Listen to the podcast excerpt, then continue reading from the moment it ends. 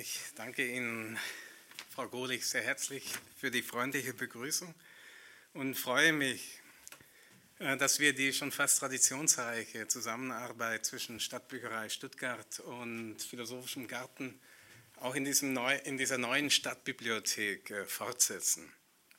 Ich bin von dem Gebäude, vor allem von seinen beiden Innenräumen, diesem großen hallenartigen Lehrraum und diesem großen hallenartigen Galeriesaal tief beeindruckt. Meine sehr geehrten Damen und Herren, in Bertolt Brechts Gedicht an die Nachgeborenen, das Brecht Mitte der 30er Jahre im schwedischen Exil schrieb und das 1939 in der Pariser Weltbühne veröffentlicht wurde, heißt es an einer berühmten und bezeichnenden Stelle – was sind das für Zeiten, wo ein Gespräch über Bäume fast ein Verbrechen ist, weil es ein Schweigen über so viele Untaten einschließt? Es ist meines Wissens nicht bekannt, ob Brechts Zeitgenosse, der nicht im Exil weilende Schwarzwälder Philosoph Martin Heidegger, diese Zeilen damals zu Gesicht oder zu Gehör bekommen hat. Sollte er von ihnen erfahren haben, so hätte er womöglich die konkreten politischen Umstände, auf welche das Gedicht moralisch-politisch reagiert, allzu großzügig übergangen und hätte anlässlich der erwähnten Bäume den Blick auf das in seinen Augen epochale Problem der modernen Technik gerichtet. Denn die moderne Technik ist für Heidegger eine Technik, mittels der der Mensch sich der Natur als Ganze gegenüber positioniert, als wäre sie etwas von ihm Äußerliches und über die er nach seinem Gutdünken verfügen kann. Die bloße Natur jedenfalls, sofern sie nicht als Ressource ausgebeutet wird, ist es in diesem modernen, technikzentrierten Sinn offenbar nicht wert, dass man über sie spricht. In Brechts Gedicht hingegen ist es natürlich die fatale Dramatik der politischen und sozialen Sphäre, die es einem verbietet, Bäume Teil eines Gespräches sein zu lassen. Menschen retten ist in diesem Kontext wichtiger als Bäume. Weil Heidegger jedoch gemäß unserer Annahme jenseits der tagespolitisch drängenden Fragen als Philosoph auch die größeren geistig-historischen Zusammenhänge in den Blick nimmt, sieht er in der modernen Technik eine bis auf Platon und dessen Schrift Phaidon zurückgehende Naturabwertung am Werk, beziehungsweise eine selbstverständlich gewordene und damit nicht mehr problematisierte Trennung zwischen dem politisch-moralischen auf der einen Seite und der Natur, dem natürlich-leiblichen auf der anderen Seite. Diese Trennung übersieht, dass Menschen mit ihrem Körper zuallererst immer schon Teil der Natur sind. Übersieht weiterhin, dass Menschen einerseits konkret Natürliches, etwa Wasser oder Früchte, in sich aufnehmen und dass sie andererseits selbst auf die Natur einwirken, indem sie Pflanzen oder Tiere züchten, um sie zu essen. Oder indem sie aufgrund ihrer Lebensgewohnheiten die Umwelt und das Klima auf eine Weise verändern, die dazu führt, dass ganze Ökosysteme von den Tropenwäldern bis zu den Korallenriffen vom Erd- und Meeresboden verschwinden. Ja, dass vielleicht die Lebensbedingungen auf der Erde insgesamt zerstört werden. Heideggers Analyse der modernen Technik kann demnach zeigen, dass Menschen Teil der Natur sind und dass die Natur Teil des Menschen ist. Dass also diese künstliche Trennung zwischen Natur und Mensch gewissermaßen einen geistigen Holzweg darstellt. Brecht freilich sah sich in den 30er Jahren in einer akuten Gefahrensituation gezwungen, von Bäumen zu schweigen. Schriebe er heute im Zeitalter eines allgemeinen Umweltbewusstseins seine Zeilen erneut, so schriebe er vielleicht wie folgt. Was sind das für Zeiten, wo kein Gespräch über Bäume fast ein Verbrechen ist, weil das Schweigen ein Schweigen über so viele Untaten einschließt? Mit diesen zugegeben sehr knappen Hinweisen wird hoffentlich in Ansätzen verständlich, dass die Frage nach der Natur und nach dem Verständnis der Natur keine bloß akademische Frage ist, die lediglich in akademischen Seminaren ausgiebig diskutiert zu werden verdiente, sondern dass die Frage nach dem Verständnis der Natur und nach dem Umgang mit Natur letztlich eine ganz existenzielle, den Menschen angehende Frage ist, eine Frage nämlich nach dem Verständnis von uns selbst. Es freut mich daher ganz besonders, dass unser heutiger Gast, Michael Hampe, ein ausgewiesener Fachmann auf dem Gebiet der Naturphilosophie ist. 1961 in Hannover geboren, studierte er in Heidelberg und Cambridge Philosophie, Germanistik, Psychologie und Humanbiologie mit Schwerpunkt Neurobiologie und Humangenetik.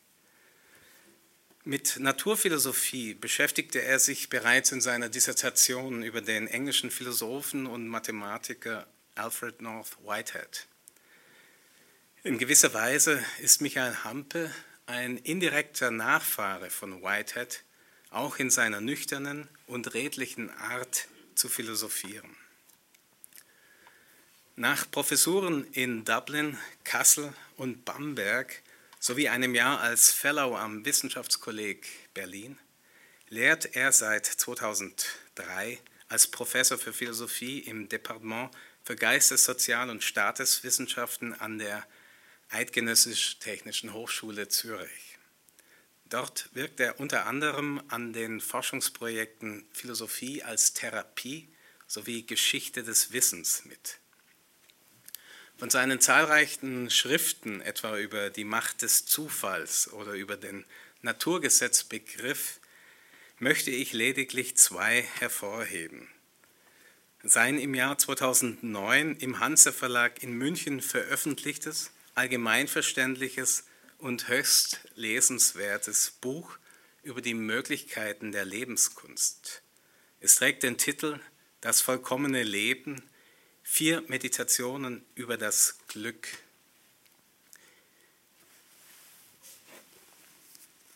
So sieht das Buch aus. In diesem Buch betont Hampe die Einmaligkeit und Unvergleichlichkeit menschlicher Lebensläufe, gerade wenn man nach den Möglichkeiten des Glücks fragt. Diesem Buch über die Lebenspraxis folgte im Jahr 2011 das daran anknüpfende Buch über die Lebenstheorie mit dem Titel Tunguska oder das Ende der Natur, ebenfalls im Hanse Verlag. In diesem Buch denkt Hampe unter anderem wieder über das Einmalige nach, dieses Mal über das Einmalige in der Natur. Und den Anlass dafür bietet ihm das sogenannte Tunguska Erlebnis, äh, Entschuldigung, das sogenannte Tunguska-Ereignis.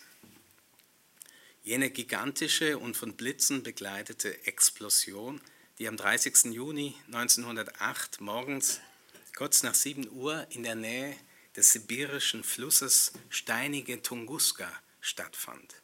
Ein Waldgebiet verheerend und etliche Menschen und für etliche Menschen tödlich.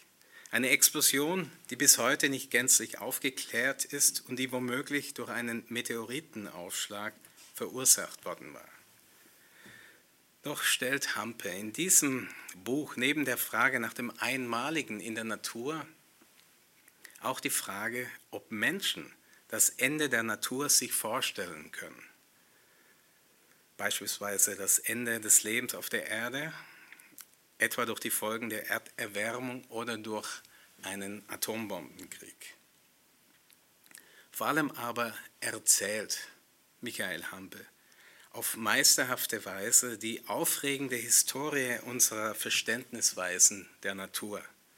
Und insofern es Menschen sind, die über die Natur nachdenken, erzählt er zugleich über die Reflexion des Menschen über sich selbst. Vielen Dank.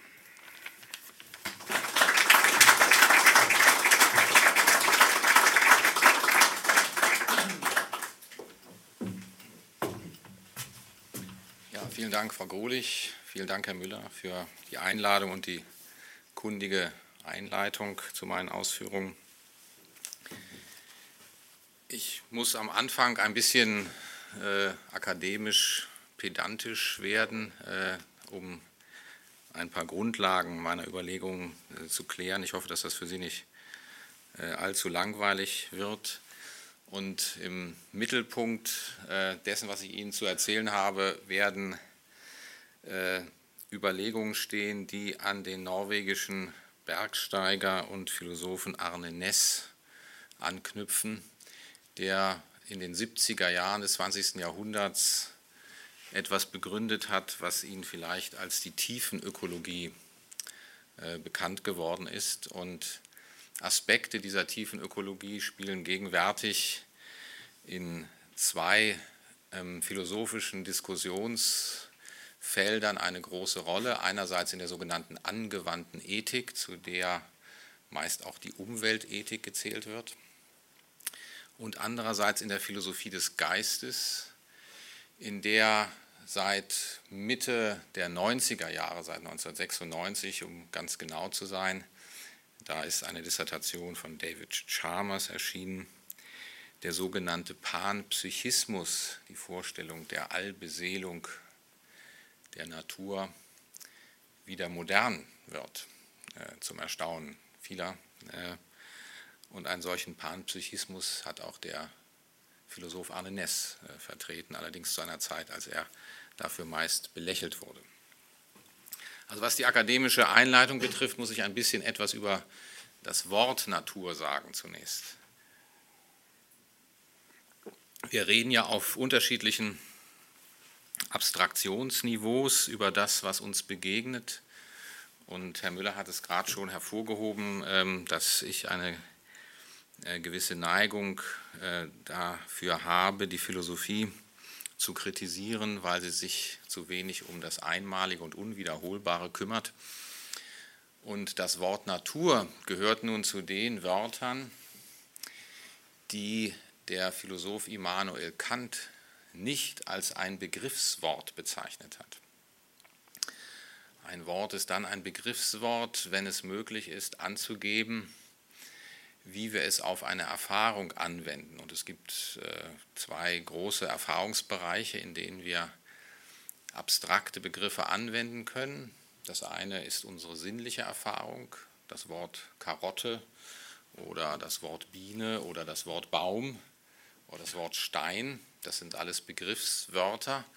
Insofern es sinnliche Erfahrungen gibt, in denen wir sagen können, wann wir dieses Wort anwenden das Wort Dreieck, das Wort äh, Pi oder das Wort äh, äh, äh, Raum ist nicht so recht auf äh, eine Erfahrung, eine sinnliche Erfahrung wie das Wort Karotte oder Hund anwendbar, aber es gibt vielleicht, Kant glaubte das zumindest, so etwas wie mathematische Intuitionen, die uns zeigen, wann wir zu Recht von der Zahl Pi oder von einem Dreieck sprechen und wann wir das nicht zu Recht tun.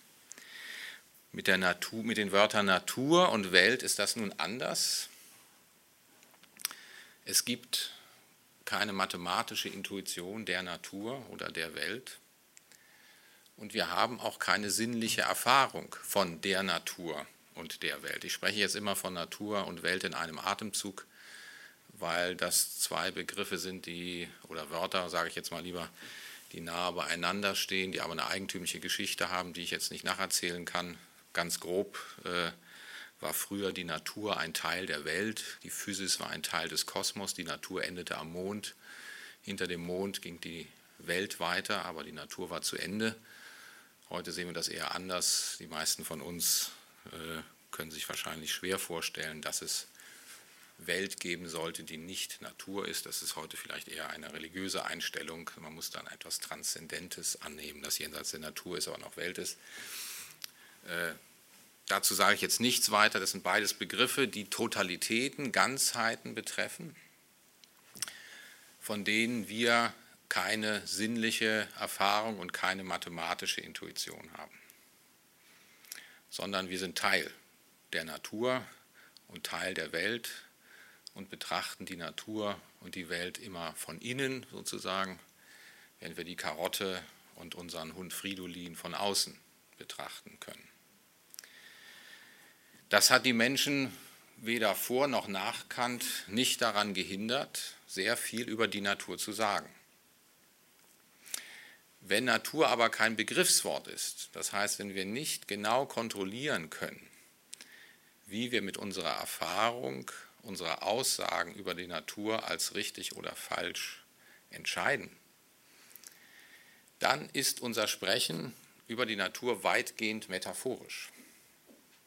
Und das ist es. Also das, das, Sprechen über Bäume oder Berge oder einen Fluss ist nicht metaphorisch. Aber das Sprechen über die Natur als Ganzes war immer metaphorisch und ist es bis heute geblieben. Es gibt sehr grundlegende Metaphern in der Redeweise über die Natur. Man kann vier in der Geschichte des abendländischen Denkens unterscheiden. Eine berühmte Metapher, die Sie alle kennen, ist die von Platon, dass die Natur als Ganzes ein beseeltes Lebewesen ist. Dass, sie eine, dass es eine Weltseele gibt, dass die Natur sich zwar nicht fortpflanzt, dass sie aber in ihrer Komplexität genau so beschaffen ist wie ein Lebewesen. Eine alte und berühmte Metapher, die bis in die Neuzeit, etwa bei Schelling, der hier am Ort ja kein Unbekannter ist, fortgewirkt hat. Die zweite große Metapher für die Natur als Ganze ist die, dass die Natur eine Maschine ist. Die Maschine, die man da vor Augen hat, war vor allen Dingen die Uhr, die in der Lage ist, die Gestirnskonstellation vorauszuberechnen. Das ist eine Metapher, die viele von Ihnen wahrscheinlich aus den Schriften des Philosophen Leibniz kennen. Die dritte bedeutende Metapher ist die der Natur als einem Gesetzeszusammenhang. Als einem Zusammenhang, der mit Notwendigkeit das Verhalten vieler Individuen regelt. Das war eine Naturvorstellung, die der eben schon erwähnte Kant, der so scharf zwischen Ideen, Metaphern auf der einen Seite und Begriffen auf der anderen Seite unterschieden hat, vertreten hat. Und die Metapher, die Sie heute häufig im Umlauf finden, ist und gegen die manche Leute Sturm laufen, beispielsweise Roger Penrose, der englische Mathematiker und äh, vielleicht auch Philosoph, ist die, dass die Natur ein Computer ist, dass dauernd in der, in der Natur Berechnungsprozesse kalkülartiger Form, in kalkülartiger Form ablaufen. Der Computer ist zwar auch eine Maschine, aber er ist eine besondere Maschine, eine abstrakte Maschine, anders als die Uhr, die die Gestirnskonstellation voraussagt. All diese Metaphern über die Natur als Ganze haben eine gewisse Berechtigung, äh, aber sie beruhen letztlich von Schlüssen vom Teil aufs Ganze. Wir erleben bestimmte Teile in der Natur, wir erleben Lebewesen, wir erleben uhrenartige Maschinen, wir äh, erleben auch Gesetzeszusammenhänge und wir erleben natürlich äh, Computer. Und dann schließen wir vom Teil aufs Ganze. Und Schlüsse vom Teil aufs Ganze sind immer riskant. Und sie sind letztlich nur kontrollierbar, wenn man weiß, dass der Teil, den man betrachtet, tatsächlich repräsentativ für das Ganze ist. Also wenn Sie einen Sack Bohnen haben und Sie ziehen eine Bohne raus, dann können Sie, wenn Sie den ganzen Sack Bohnen ausschütten, kontrollieren, ob die eine Bohne, die Sie rausgezogen haben, in ihrer Farbe oder Form oder ihrem Gewicht repräsentativ für alle anderen Bohnen in dem Sack gewesen ist. Das können wir mit der Natur leider nicht machen. Wir können nicht die ganze Natur irgendwie ausschütten vor uns und gucken, ob sie wie ein Lebewesen, wie eine Maschine, wie ein Gesetzeszusammenhang oder wie ein Computer ist. Deshalb sind unsere Schlüsse vom Teil aufs Ganze mehr oder weniger ein gutes oder schlechtes Ratespiel.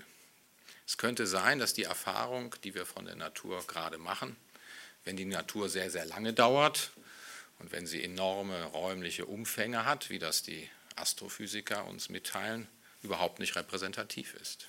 Es könnte sein, dass wir gerade etwas erleben in unserer räumlichen Sphäre und zu unserer Zeit, was gar nicht äh, repräsentativ ist für das, was meistens, wenn Sie in Jahrmilliarden rechnen und in großen Entfernungen rechnen, in der Natur passiert.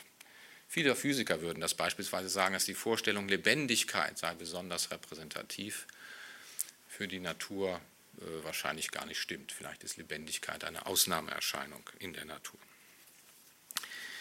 Je nachdem, und das ist mir jetzt wichtig in meinen weiteren Überlegungen, welche große Metapher Sie zugrunde legen für die Sprechweise über die Natur, ergibt sich etwas anderes für das Verhältnis von Mensch und Natur. Während das Erleben, das Menschen haben, unter der Sprechweise, der metaphorischen Sprechweise von der ganzen Natur als einem Lebewesen selbst repräsentativ für die Natur ist, ist da, wo sie glauben, dass die Natur als Ganzes eine große Maschine ist, aber unser Erleben gar nichts Maschinelles hat, das menschliche Leben nicht mehr repräsentativ für die Natur. Es ist deshalb kein Zufall, und das wissen auch äh, die meisten von Ihnen, dass zu der Zeit, als die Redeweise von der Natur als einer großen Maschine in Gang kam, für das Menschliche ein eigenes nicht natürliches Vokabular erfunden wurde, nämlich von dem Philosophen René Descartes. Das Vokabular für das Geistige, das er äh, erschaffen hat, um freie Bahn für die mathematische Beschreibung der großen Naturmaschine zu haben. Und wir profitieren bis heute von dieser äh, kartesischen Strategie. Jeder Computertomograph ist eine mathematische Maschine, die ohne die kartesische Beschreibung nicht möglich gewesen wäre. Aber unsere Erfahrung von Farben, von Gerüchen, von Geschmäckern, äh, unsere sinnliche Erfahrung ist nach Descartes schlecht mathematisierbar und wenn wir die Natur mathematisch beschreiben wollen unter der Großmetapher der Maschine, dann müssen wir diese Redeweise aus der Naturbeschreibung herausnehmen. Er hat dafür äh, die denkende Substanz eingeführt. Und dieses Vokabular, ich nenne es mal das subjektivistische oder das geistige Vokabular, hat nun eine Besonderheit. Ein Teil dieses Vokabulars, die Begriffe sehen, riechen, schmecken, erfahren, ist rein beschreibend. Wenn Sie sagen, was jetzt in Ihrem Geist passiert, dann können Sie sagen, Sie hören bestimmte Wörter und das ist eine, einfach eine Tatsachenfeststellung. Ein anderer Teil dieses Vokabulars ist nicht rein deskriptiv, sondern normativ. Beispielsweise der Begriff des Glücks oder der Begriff der Würde. Und das wird oft nicht gesehen, dass dieses subjektivistische Vokabular einen kontinuierlichen Übergang von deskriptiven zu normativen Begriffen enthält. Wenn ein Neurowissenschaftler sich fragt, was passiert im Gehirn, wenn wir sehen, dann würden wir sagen, ja, das ist vielleicht gar keine schlechte Frage. Irgendwas wird im Gehirn schon passieren, wenn wir sehen. Und inzwischen hat man ja auch herausgefunden, dass in der Seerinde eine Menge passiert, wenn wir sehen. Man kann also das, was Descartes getan hat, als er quasi das Sehen als einen geistigen Zustand entnaturalisierte, wieder rückgängig machen, teilweise indem man sich fragt, was passiert in dem natürlichen Organ des Gehirns, wenn wir sehen. Wenn der Begriff der Würde auch ein das Geistige betreffender Begriff ist oder der Begriff des Glücks, dann könnte ein unbedarfter Neurowissenschaftler, und viele sind leider so, auf die Idee kommen, sich zu fragen, was passiert im Gehirn, wenn jemand glücklich ist oder eine Würde hat. Das heißt, so wie man nach dem neurologischen Korrelat des Sehens guckt, guckt man jetzt nach dem neurologischen Korrelat des Glücks oder der Würde. Und ich hoffe, Sie empfinden so wie ich, dass das spätestens bei der Würde ein abwegiges Projekt ist. Wo könnte im Gehirn die Würde wohl stecken? Warum ist das ein abwegiges Projekt? Man findet keine physischen Korrelate für normative Begriffe. Weil das Normative irgendwo anders ist als in unserem Körper. Wahrscheinlich spielt sich in unserem Körper auch was ab, wenn wir mit Normen konfrontiert sind, aber das Normative hat mit dem Sozialen, hat mit dem Zusammenleben zu tun. Und in der Philosophie wird dafür manchmal der Begriff des Zuschreibens benutzt. Wir, wir schreiben einer Person oder auch einem Tier vielleicht oder einer Pflanze Würde zu, während das Sehen eben passiert. Das müssen wir nicht jemandem zuschreiben. Und es gibt Zwischenbegriffe wie Subjektivität und Bewusstsein, bei denen nicht ganz klar ist, ob es sich da um normative Begriffe handelt oder um deskriptive Begriffe, beschreibende Begriffe. Neurologen, die nach einem Korrelat des Bewusstseins suchen, werden der Meinung sein, das ist ein beschreibender Begriff. Es gibt aber auch Philosophen, die der Meinung sind, das ist ein normativer Begriff. Wir gestehen einem Wesen zu, dass es für dieses Wesen irgendwie ist, auf der Welt zu sein. Und es hängt von unseren Normen ab, welchen Wesen wir das zugestehen. Betrachten wir in diesem Zusammenhang mal, der, indem wir auf diese Grauzone eingehen, der, der subjektiven Begriffe, bei denen wir nicht wissen, ob sie etwas in der Natur, die wir selbst als leibliche Wesen sind, beschreiben oder ob es sich um Normen handelt, die wir verhandeln, einmal die Tiere. Und damit bin ich dann schon bei Arne Ness. Arne Ness ist nämlich der Meinung, dass unser Verhältnis zu den Tieren widersprüchlich ist. Und er ist als ein Schüler und Ausleger von Spinoza weiterhin der Meinung, dass das Leben in Widersprüchen unglücklich macht und dass jeder darauf achten sollte, möglichst widerspruchsfrei zu existieren und dass ein Grund des Unglücks von Menschen in der Gegenwart darin besteht, dass sie sich widersprüchlich gegenüber Tieren verhalten. Was ist nun unser widersprüchliches Verhalten gegenüber Tieren? Wenn wir einen Hund oder eine Katze zu Hause haben oder einen Kanarienvogel oder eine, vielleicht auch eine Schildkröte sogar, sprechen wir über diese Lebewesen so, als wären sie Subjekte, für die es irgendwie ist, auf der Welt zu sein du Hund kommst jetzt wieder an, weil du Hunger hast. Ja. Das ist, der Hund ist für uns ein Gegenüber, wie eine Person. Und jeder Hundebesitzer, der einem anderen Menschen begegnet, der zweifelt, ob der Hund ein Bewusstsein hat, wird nur lachen. Also, dass du daran zweifeln kannst, dass ein, der Hund kein Bewusstsein hat, liegt halt daran, dass du nicht mit einem Hund zusammenlebst, wird er sagen. In den Schlachthäusern an den Stadträndern ist vermutlich selten vom Bewusstsein der Rinder die Rede. Oder der Schweine oder der Hühner. Das heißt, die Lebewesen, die wir als Nahrungsmittel verwenden, die für uns Ressource sind, werden eher wie Dinge behandelt. Da kümmern wir uns in Anführungsstrichen nicht darum, ob es für sie irgendwie ist, auf der Welt zu sein. Höchstens äh, der Tierschutz guckt, ob alles hygienisch und möglichst schmerzfrei zugeht. Aber die Vorstellung, sich um das Bewusstsein und die Subjektivität der zu schlachtenden Rinder zu kümmern, hat etwas Unheimliches für uns. Das heißt, äh, das ist die Nessche Diagnose. In dem Moment, in dem wir in einem Sozialverhältnis zu Haustieren stehen, gehen wir selbstverständlich davon aus, dass wir es mit Subjekten zu tun haben, für die es irgendwie ist, auf der Welt zu sein. In dem Moment, in dem wir äh, Lebewesen als Ressource verwenden, behandeln wir sie wie Dinge die äh, keinen Standpunkt in der Welt haben. Das ist ein, ein widersprüchlicher Zustand und diesen widersprüchlichen Zustand sollten wir irgendwie loswerden. Nun ist es klar, dass die Tiere natürliche Wesen sind.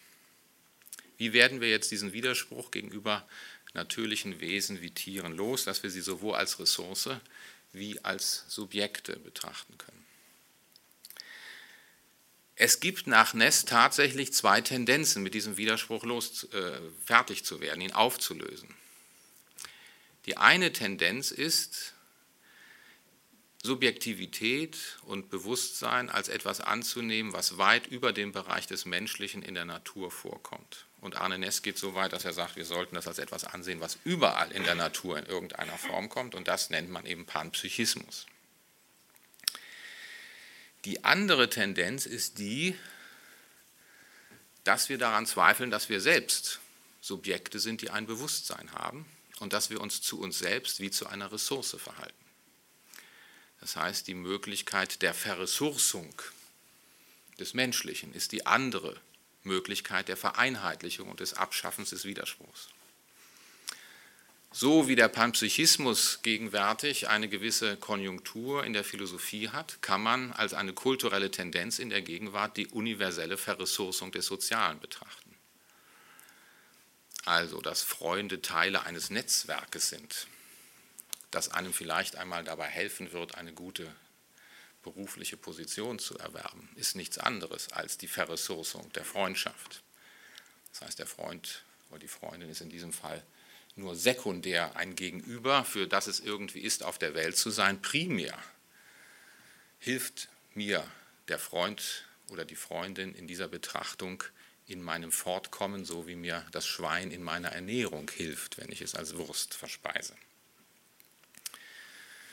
Ähnlich äh, äh können Sie bestimmte Diskussionen über Künstler und Künstlerinnen als eine Verressourcung künstlerischer Subjektivität betrachten. Wenn beispielsweise gefragt wird, ob das Opernhaus in der Stadt Bielefeld erhalten bleiben soll und als Argument für die Erhaltung des Opernhauses gesagt wird, dass sich mittlere Industrieunternehmen mit größerer Wahrscheinlichkeit in einer Stadt mit Opernhaus ansiedeln als in einer Stadt ohne Opernhaus, sodass das Opernhaus eine wichtige Ressource für das wirtschaftliche Wohlergehen der Stadt Bielefeld ist, dann gehören die Künstler, die im Opernhaus tätig sind, quasi zur Ressource, zur wirtschaftlichen Ressource der Stadt Bielefeld und sind nicht Subjekte, die eine bestimmte Sicht auf die Welt vor allem produzieren. Oder das Produzieren von Sichten auf die Welt ist eine Ressource für äh, die Erholung des mittleren Managements.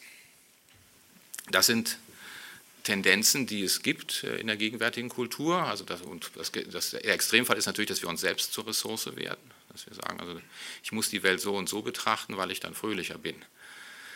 Ich habe ja nachgelesen, dass Buddhisten und Christen glücklicher sind als Atheisten, also schließe ich mich besser diesen Religionsgemeinschaften an, weil es mir dann besser geht. Oder wie ich äh, erfahren habe im Zusammenhang äh, mit den Untersuchungen zu Ratgeberliteratur und Glück, glückliche Kinder haben bessere Schulnoten. Deshalb muss in der Schule Glück gelernt werden, weil dann die Kinder erfolgreicher sind. Also da wird dann selbst das Glück, äh, der glückliche Zustand zu einer Ressource für potenziellen Berufserfolg. Also diese Selbstverressourcung ist dann quasi der Extrem, Extremfall, wo äh, diese Alternative, die Arne Ness an den Tieren aufzeigt, entweder sind für uns Material zur Ernährung oder sie sind für uns Mitgeschöpfe oder Mitwesen, die uns als Du gegenüberstehen, äh, wo sie zu einem Extrem wird, wo wir quasi unsere eigene Subjektivität als etwas behandeln, äh, was eine Ressource darstellt, die wir verbrauchen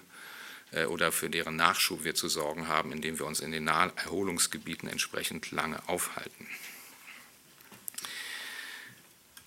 Arne Ness vertritt nun ein äh, Verständnis von Glück, und das ist äh, äh, äh, wahrscheinlich jetzt überhaupt nicht fremd, wenn Sie seine Kritik an dem widersprüchlichen Verhalten gegenüber den Tieren äh, nachvollziehen, bei dem Glück vor allen Dingen damit zu tun hat, dass man die, seine individuelle Seinsweise, die individuelle Beschaffenheit, die man hat, in einen größeren Zusammenhang einbringen kann, den er einen Sinnzusammenhang nennt. Das heißt, Arne Ness stellt eine eine, einen engen Kontext her zwischen Sinn und Glück und glaubt, dass da, wo, wir in, wo es uns gelingt, als Individuen in größeren Sinnzusammenhängen äh, wirklich zu sein, auch glücklicher sind. Also beispielsweise, wir hatten eine bestimmte Fähigkeit des Musizierens von mir aus.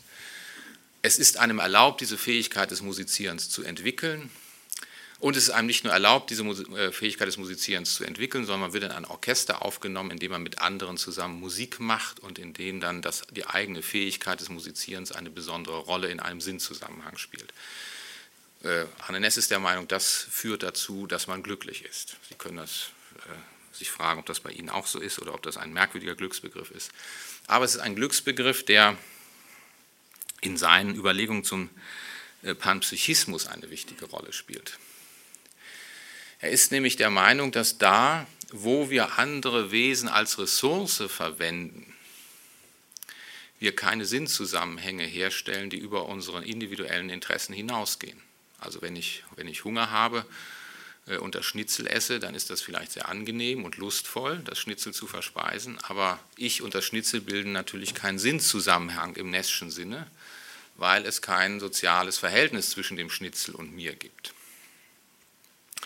Während wenn ich mit dem Hund spazieren gehe und dem Hund irgendetwas sage und er versteht es irgendwie halbwegs, weil er sich an mich gewöhnt hat, äh, und ich irgendwas mit ihm spiele, sei es Stöckchen holen oder so, ja, da entsteht irgendein Sinnzusammenhang, bei dem ich merke, ich äh, kommuniziere mit diesem Lebewesen, meine Subjektivität kommt in diesem Lebewesen vor und die Subjektivität dieses Lebewesens kommt in meinem Leben vor.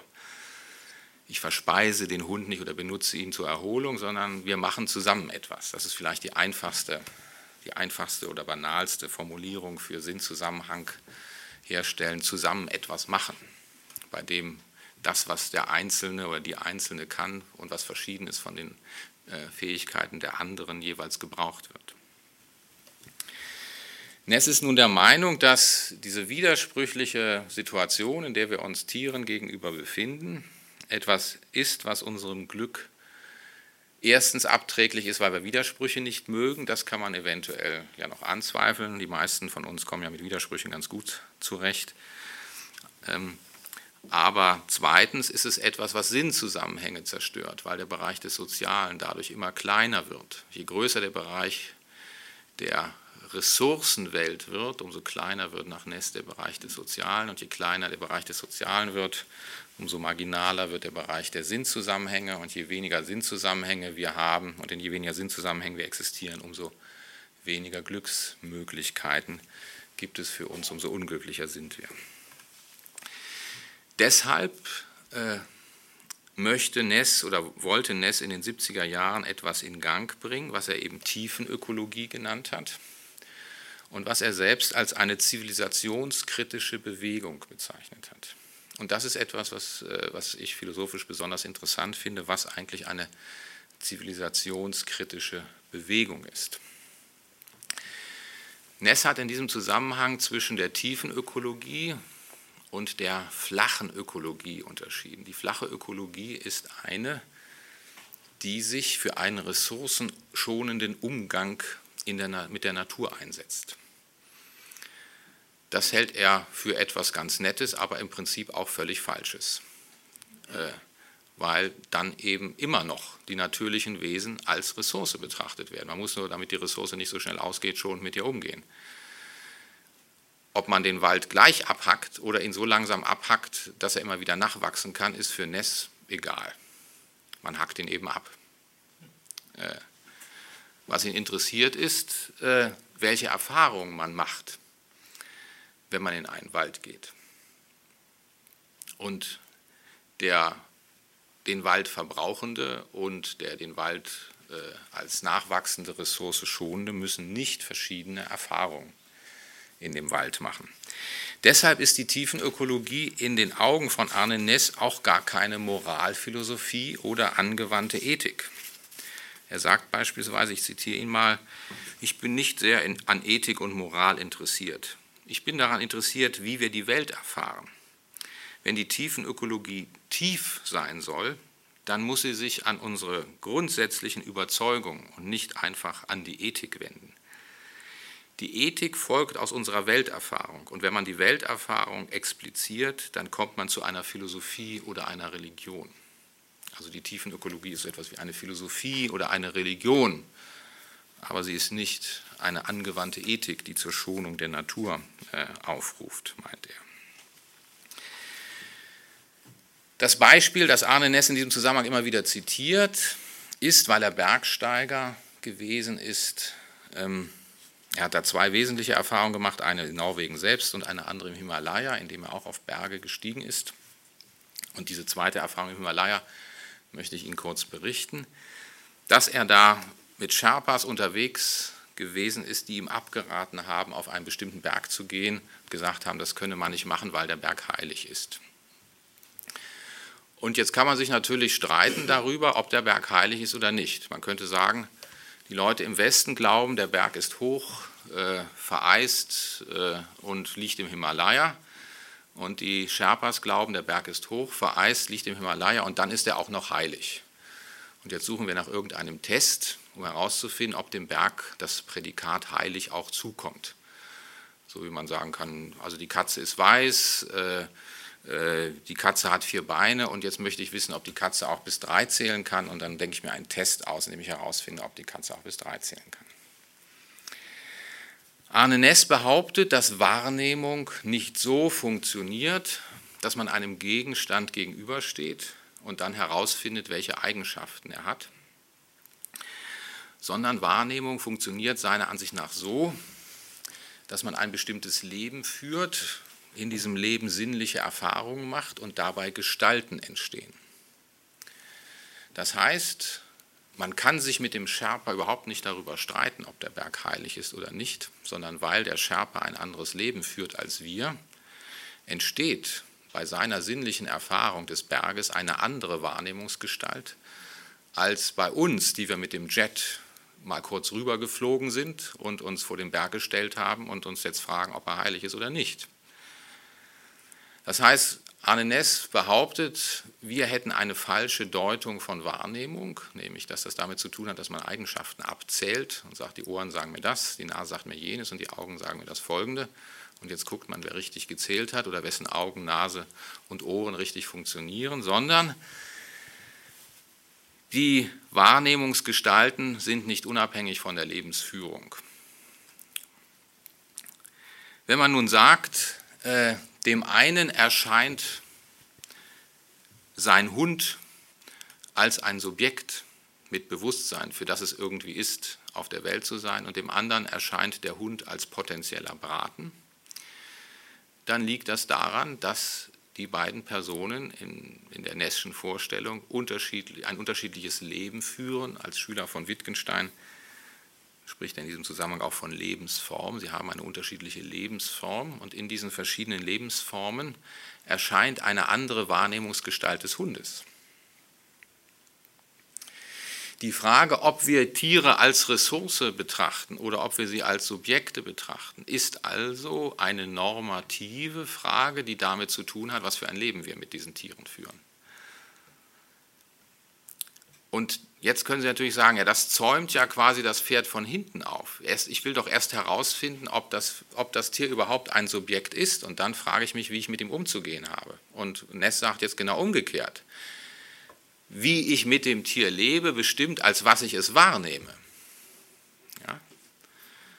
Wenn ich mit dem Hund als Haustier lebe, nehme ich ihn als Subjekt wahr. Wenn ich die Kuh ins Schlachthaus führe, nehme ich sie nicht als Subjekt wahr, sondern als Ressource wahr wenn ich äh, ein religiöses Leben im, um einen Berg herum führe, nehme ich den Berg als heilig wahr. Und wenn ich äh, ihn als Sportgerät wahrnehme, weil ich das Leben eines Skifahrers oder Bergsteigers führe, der alle 8000er bekrabbelt, äh, dann nehme ich ihn eben als Sportgerät wahr. Ja, also, äh, und an dem Punkt äh, setzt äh, quasi das ein, was Ness zivilisationskritische Bewegung nennt, wenn wir unsere Einstellung gegenüber Tieren beispielsweise, die widersprüchlich sind, widerspruchsfrei machen wollen. Und wenn wir die Vorstellung, dass Tiere Subjekte sind, verallgemeinern wollen, dann hat es keinen Sinn, im Gehirn nach der Subjektivität der Krebse oder der Spinnen zu suchen, sondern müssen wir einfach unsere Lebensform ändern. Erst dann werden sich Wahrnehmungsgestalten einstellen, in denen uns die Tiere auch als Subjekte erscheinen. Die Art und Weise, wie wir in unserer widersprüchlichen Form gegenwärtig Tiere wahrnehmen, bezeichnet Arne Ness als Anthropozentrismus. Wir betrachten uns selbst als besondere Wesen und betrachten die anderen Wesen aus der menschlichen Perspektive. Nun hat man in der Aufklärung gelernt, äh, dass wir die Welt überhaupt nicht anders betrachten können als aus einer menschlichen Perspektive. Aus einer Perspektive denn sonst, werden Sie sagen, wir sind ja nun mal Menschen. Ja, ähm. Man hat in der Aufklärung aber auch gelernt, dass wir, beispielsweise bei Descartes konnte man das lernen, noch nicht mal sicher sein können, ob andere Menschen Subjekte sind. Sie könnten auch Maschinen sein. Richtig gewiss bin ich mir nur meiner eigenen Subjektivität, meint Descartes. Das heißt, aufgeklärtes Denken ist kritisch und sucht nach Kriterien. Und wir haben kein Kriterien für die, für die Subjektivität noch nicht mal anderer Personen. Geschweige denn von unseren Hunden und Vögeln und Katzen. Dieses aufgeklärte Denken ist kritisiert worden. Diese Suche nach Kriterien ist kritisiert worden von der, von, vom Beginn der Aufklärung. Also seit dem 16. Jahrhundert wird dieses Denken kritisiert und es wird auch in der Gegenwart kritisiert. Beispielsweise von Stanley Cavell. Und es wird gesagt, wer nach Kriterien für bestimmte soziale Verhältnisse sucht, ist aus der Selbstverständlichkeit dieser sozialen Verhältnisse bereits herausgefallen. Wenn Ihnen Ihre Liebhaberin oder Ihr Liebhaber sagt, ich liebe dich, und Sie sagen, okay, welches Kriterium hast du dafür? Dann läuft irgendwas schief. Dann würde man sagen, man ist nicht mehr in einer Liebesbeziehung. Man ist aus der Liebesbeziehung herausgefallen. Das ist übrigens das Beispiel, was Cavell selbst äh, am, anhand äh, des Dramas Othello untersucht. Man kann Othello so viel Kriterien für die Treue seiner Frau liefern, wie er will, weil er aus der Beziehung zu seiner Frau herausgefallen ist, werden ihm alle nicht helfen. Das heißt, äh, die Kriteriensuche, ob ein bestimmtes soziales Verhältnis berechtigt ist oder nicht, ist für Aufklärungskritiker ein Symptom dafür, dass ein bestimmtes soziales Verhältnis nicht mehr existiert. Wer nach Kriterien der Liebe sucht, liebt nicht mehr. Wer nach Kriterien der Subjektivität für Tiere sucht, bei Tieren sucht, lebt eben mit Tieren nicht mehr zusammen, sondern verbraucht sie. Das heißt, die Frage, ob die Hummer Schmerzen empfinden, wenn sie gekocht werden, oder ob das nur bei Kaninchen der Fall ist, ist eine müßige. Die für Ness interessante Frage ist, ob wir uns Hummern gegenüber kochend verhalten wollen. Oder ob wir Kaninchen braten wollen und so weiter. Wie wollen wir mit diesen Tieren zusammenleben? Das ist die interessante Frage. Nicht, gibt es in ihnen eine Eigenschaft, die uns erlaubt, dieses oder jenes zu machen oder dieses oder jenes nicht zu machen? Und er parallelisiert den Anthropozentrismus erstaunlicherweise mit dem Rassismus. Und sagt, so wie die Rassisten fragen mussten, ja, sind die Neger denn wirklich Menschen? Stehen sie nicht vielleicht den Affen näher? Als den Europäern? Und müssen wir nicht das erstmal rausfinden, bevor wir festlegen, wie wir uns zu ihnen verhalten? So wie wir diese, diese Fragestrategie heute als abwegig bezeichnen, als ein gestörtes normatives Verhältnis zu anderen Menschen, meint er, äh, sind wir aus einem bestimmten Weltverhältnis zu natürlichen Wesen herausgefallen und fragen deshalb ganz ähnlich gegenüber den Tieren, wie das Sklavenhändler gegenüber äh, Menschen anderer Hautfarbe getan haben. Arne Ness betrachtet nun die Überwindung des Rassismus als einen zivilisatorischen Reifungsprozess. So wie wir von einem Kind erwarten, dass es lernt, im Laufe seiner Entwicklung sich in die Perspektive anderer Kinder und Menschen hineinzuversetzen und deren Subjektivität mit zu berücksichtigen im eigenen Handeln, wir würden ein Kind, das klug kartesisch sagt, nachdem es mir auf den Fuß getreten ist, ja, ich weiß ja gar nicht, ob du Schmerz empfindest. Ich habe ja gar kein Kriterium dafür. Das würden wir nicht als besonders reif, sondern als auf schlaue Weise unerzogen bezeichnen. Ähm, das heißt, Reifungsprozesse haben, äh, wenn wir, wenn wir Kinder erziehen, damit zu tun, dass wir ihnen abverlangen, äh, in der Lage zu sein, sich in die Perspektive anderer Menschen hineinzuversetzen. Und Arne Ness glaubt nun, dass es so etwas wie zivilisatorische Reifungsprozesse gibt, in denen Menschengruppen lernen, sich in die Perspektive ihrer, von Menschengruppen hineinzuversetzen, die ihnen fremd oder eventuell sogar feindlich eingestellt sind. Und dass ein weiterer zivilisatorischer Fortschrittsprozess darin bestehen könnte, dass man lernt, die anthropozentrische Perspektive zu verlassen und die Welt aus der Perspektive anderer nichtmenschlicher Lebewesen zu betrachten. Der Begriff Fortschritt ist hier vielleicht nicht so ganz angebracht, weil, äh, wenn Sie das Buch von äh, Descola, äh, Jenseits von Natur und Kultur, betrachten, einem Ethnologen, der untersucht hat, welches Naturverständnis Sie bei den verschiedenen Völkern der Erde finden, es tatsächlich so ist, dass die Vorstellung andere nichtmenschliche Lebewesen seien auch Subjekte und es ist für sie irgendwie auf der Welt zu sein, die, wenn sie die Kulturen zählen, verbreitetere ist. Die meisten Kulturen betrachten Pflanzen und Tiere als Subjekte. Die meisten Menschen heute betrachten Pflanzen und Tiere nicht als Subjekt. Das liegt aber daran, dass eine spezielle Kultur sehr viele Menschen hervorgebracht hat. Unsere Kultur hat sehr viele Menschen hervorgebracht, aber die indianischen Kulturen, die afrikanischen Kulturen, die nicht äh, äh, so stark vom äh, europäischen Wirtschaften ähm, und von der europäischen Wissenschaft beeinflusst sind wie unsere eigene Kultur, äh, sind im Neschschen Sinne in dieser Hinsicht fortschrittlicher, weil sie quasi noch ein soziales Leben äh, mit Tieren und Pflanzen führen.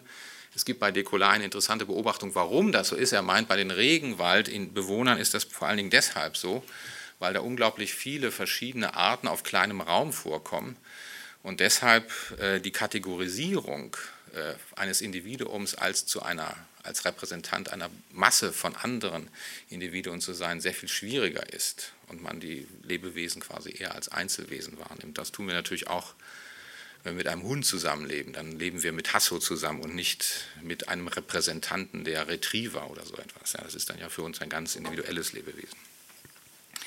Also er glaubt, dass es so etwas wie einen zivilisatorischen Reifungsprozess geben müsste, an dessen Ende etwas steht, was er Biosphären-Egalitarismus nennt. Und das soll bedeuten, dass man der Meinung ist, der Überzeugung ist, und zwar axiomatisch, das, wird nicht, das kann man nicht beweisen, sondern soll ein Axiom sein, dass keine Lebensform wertvoller als eine andere ist und die Erlaubnis hat, die andere Lebensform zu verbrauchen. Das ist keine Aufforderung äh, zum Veganertum oder so. Natürlich äh, äh, sind auch ähm, Kulturen, die Tiere und Pflanzen als subjektive Wesen, für die es irgendwie ist, auf der Welt zu sein, betrachten, Jäger und verbrauchen in Anführungsstrichen Pflanzen. Aber sie haben gewissermaßen bestimmte Rituale, um diesen Verbrauch zu rechtfertigen. Da zitiert er dann auch indianische Rituale, wo sich der äh, Jäger eines Bären bei den Bären entschuldigt und sagt, leider ist mein Fett alle, ich werde irgendwann sterben, zu Staub werden und dann komme ich in der Himbeere vor, die vielleicht dein Bärenkind fressen wird. Also es wird quasi an die, an die zyklischen Prozesse von äh, ähm, Geburt und Sterben appelliert um die Gewalt, die man der, während der Jagd dem anderen Wesen antut, irgendwie zu rechtfertigen. Aber das ist dann quasi noch ein Verhältnis, selbst in der Tötung, bei der die Subjektivität des getöteten Wesens anerkannt wird. Während, äh, wenn ich ähm, äh, äh die Subjektivität gar nicht anerkenne, die Tötung für mich natürlich überhaupt etwas ganz Besonderes ist. Ja, es ist ja gar keine richtige Tötung, weil da gar kein Subjekt ist. Ähm, Sie haben übrigens ganz ähnliche Diskussionen wie in, in, diesem Bereich äh, bei der Diskussion über den Hirntod, äh, wo es Philosophen gibt, die sagen, wenn ein Hirntod eingetreten ist, ist da eigentlich gar kein Subjekt mehr. Das heißt, das, der Mensch ist eigentlich schon richtig tot und es gibt andere Philosophen, die sagen, also äh, richtig tot und falsch tot gibt es gar nicht, sondern äh, Sterben ist ein Prozess und man sollte einfach zugeben, dass man diesen Prozess durch die Organentnahme befördert. Das bedeutet ja nicht, dass man sagt, man darf, dürfe keine Organe entnehmen. Man muss nur so ehrlich sein, dass man sagt, also das macht äh, den, den Prozess natürlich noch irreversibler. Und genauso können Sie sagen, ich achte die Tiere als Subjekte, aber ich töte sie trotzdem, weil ich es muss. Das heißt, diese, diese Vorstellung, man äh, könnte einen Widerspruch auflösen, indem man andere Lebewesen nicht als Ressource betrachtet, bedeutet nicht, dass man von ihrer Vernichtung absehen muss. Man muss sich nur darüber klar werden, was das ist, was man da tut. Ich komme jetzt zu meiner, zu meiner Schlussüberlegung, einer kritischen Überlegung, nämlich ob die Vorstellung von Arne Ness, dass wir unsere Lebensform aufgrund philosophischer Argumentation so ändern können, dass es für uns plötzlich plausibel wird, dass nicht nur Menschen Subjekte sind, für die es irgendwie ist, auf der Welt zu sein, sondern auch Tiere, vielleicht sogar Pflanzen, wie das Arne Ness geht dann sogar so weit, dass ganze Landschaften ein Standpunkt in der Welt zugestanden wird. ob diese Vorstellung und dieser zivilisatorische Fortschritt, den er mit seiner tiefen ökologischen Bewegung befördern möchte, tatsächlich durch philosophische Gedanken angeschoben oder beschleunigt werden kann. Und hier habe ich, gerade wenn ich die Analogie mit dem Rassismus ernst nehme, große Zweifel, ob hier bei Arne Ness nicht eine starke Überschätzung der zivilisatorischen Relevanz der Philosophie vorliegt. Denn Argumente gegen den Rassismus gibt es seit der Stoa. Und sie haben sich in der Aufklärung äh, bei John Locke und bei Immanuel Kant noch mehr verschärft. Das hat nichts daran geändert, dass Sklavenhandel betrieben wurde. Und das aufgeklärte England hat sehr lange zu den Südstaaten von Amerika gehalten, weil man in Manchester Angst hatte, dass wenn der Sklavenhandel verboten wird, der Baumwollfreis äh, so sein wird, dass man mit, den, mit der ägyptischen Baumwolle nicht mehr konkurrieren kann. Das heißt, die wirtschaftlichen Interessen haben die philosophischen Argumente, die zu der Zeit seit tausend Jahren auf dem Tisch waren, einfach beiseite gefegt. Und der amerikanische, kürzlich verstorbene amerikanische Philosoph Richard der hat sich in diesem Kontext gefragt, was ist es eigentlich gewesen, was die Sklaverei oder die Verwendung von Menschen anderer Hautfarbe als Ressource unmöglich machte. Und er sagt, es waren nicht die philosophischen Argumente, sondern es waren Bücher wie Onkel Toms Hütte oder Tom Sawyer, in denen die Innenperspektive von Menschen, mit denen man Handel treibt, expliziert wurde. Das heißt, die Literatur, die einem eine Innenperspektive vorführt, die einem die Subjektivität eines anderen Wesens völlig plausibel darstellt, sodass man nicht mehr an ihr zweifeln kann. Und nicht die neurologische oder die philosophische Erkenntnis sind das, was zu einer Education sentimental, zu einer Erziehung der Gefühle führt, die letztlich vielleicht unsere Lebensform verändert. Dann kann man sich fragen, ja, was würde das denn in Bezug zu unserem Verhältnis zu einzelnatürlichen Wesen bedeuten? Würde es bedeuten, dass wir alle Romane lesen müssten, wie Der Schneeleopard von Aitmatov. Das ist tatsächlich ein Roman des äh, Nobelpreisträgers, ähm, der aus der Perspektive eines Schneeleoparden geschrieben ist, der aber sehr schwer zu lesen ist. Gerade weil er nicht so furchtbar plausibel ist. Es könnte eben sein, dass wir nicht in der Lage sind, solche Romane zu schreiben oder zu lesen, weil wir noch nicht in der Lage sind, die Welt aus einer anderen Perspektive als einer menschlichen wahrzunehmen. Das heißt, äh, offenbar ist ein bestimmter Reifungsprozess dazu nötig, damit überhaupt Kunst entsteht, die auf plausible Weise die Innenperspektive uns fremder Wesen äh, äh, expliziert. Und Mark Twain war offenbar, als er den berühmten, das berühmte Resonnement von Tom Sawyer, als sie den Nigger Jim befreien, als er dieses Resonnement schrieb, da, da überlegt Tom Sawyer, ja, was hat er eigentlich gemacht? Er hat, er hat ja die Tante beklaut, als er dem Nigger Jim bei der Flucht behalten, geholfen hat. Aber kann man denn den Nigger Jim besitzen und klauen? Und dieses Resonnement des kleinen Tom Sawyer ist unglaublich beeindruckend, äh, weil, weil in ihm auf plausible Weise die, die Unmöglichkeit des Besitzes einer Person dargestellt wird. Aber offenbar war Mark Twain dazu erst in der Lage, als die Absurdität des Sklavenhandels zumindest für einen gewissen Personenkreis schon völlig klar äh, gewesen ist und man diese Innenperspektive äh, darstellen könnte. Und vielleicht sind wir gegenwärtig noch nicht in der Lage, auf künstlerische Art und Weise die Innenperspektive von anderen Wesen als Menschen äh, zu explizieren. Aber wenn man Rorty folgt, dann wird die lange Argumentationskultur, die in der Philosophie für den Panpsychismus existiert und wahrscheinlich auch die Tiefenökologie von Arne Ness nicht ausreichen, um unsere Lebensform zu ändern, sondern muss auf eine Erziehung unserer Gefühle auf ästhetischer Grundlage hoffen, damit sich tatsächlich an unserer Art und Weise mit Tieren und Pflanzen zu leben etwas ändern wird. Ich danke Ihnen für die Aufmerksamkeit.